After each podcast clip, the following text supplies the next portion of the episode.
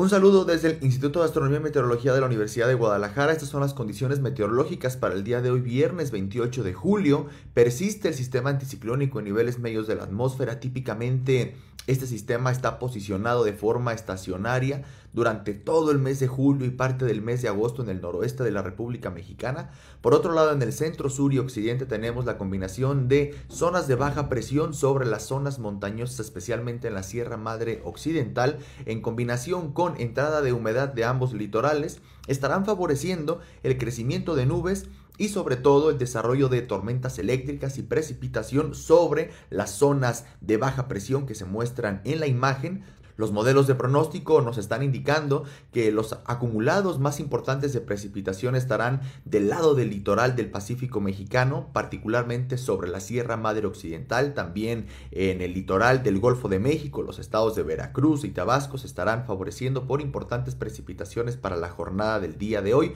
con acumulados puntuales que pueden ser superiores a 40 milímetros. Para el día de hoy en el área metropolitana de Guadalajara, temperaturas máximas entre 26 y 28 grados Celsius, no se descarta la probabilidad de algún chubasco o tormenta eléctrica de forma dispersa, es decir, no tendremos precipitación generalizada en toda el área metropolitana de Guadalajara, sino que se comportará de forma sectorial, más estable hacia los altos y hacia la ciénega y precipitaciones sobre todo durante la tarde y durante la noche en las zonas montañosas, también hacia la costa y hacia el norte del estado. Para el día de mañana muy temprano, temperaturas frescas al amanecer en el área metropolitana entre 16 y 17 grados Celsius, más fresco como es costumbre hacia el norte, hacia altos y hacia la ciénega y temperaturas templadas hacia la costa y hacia la zona valles.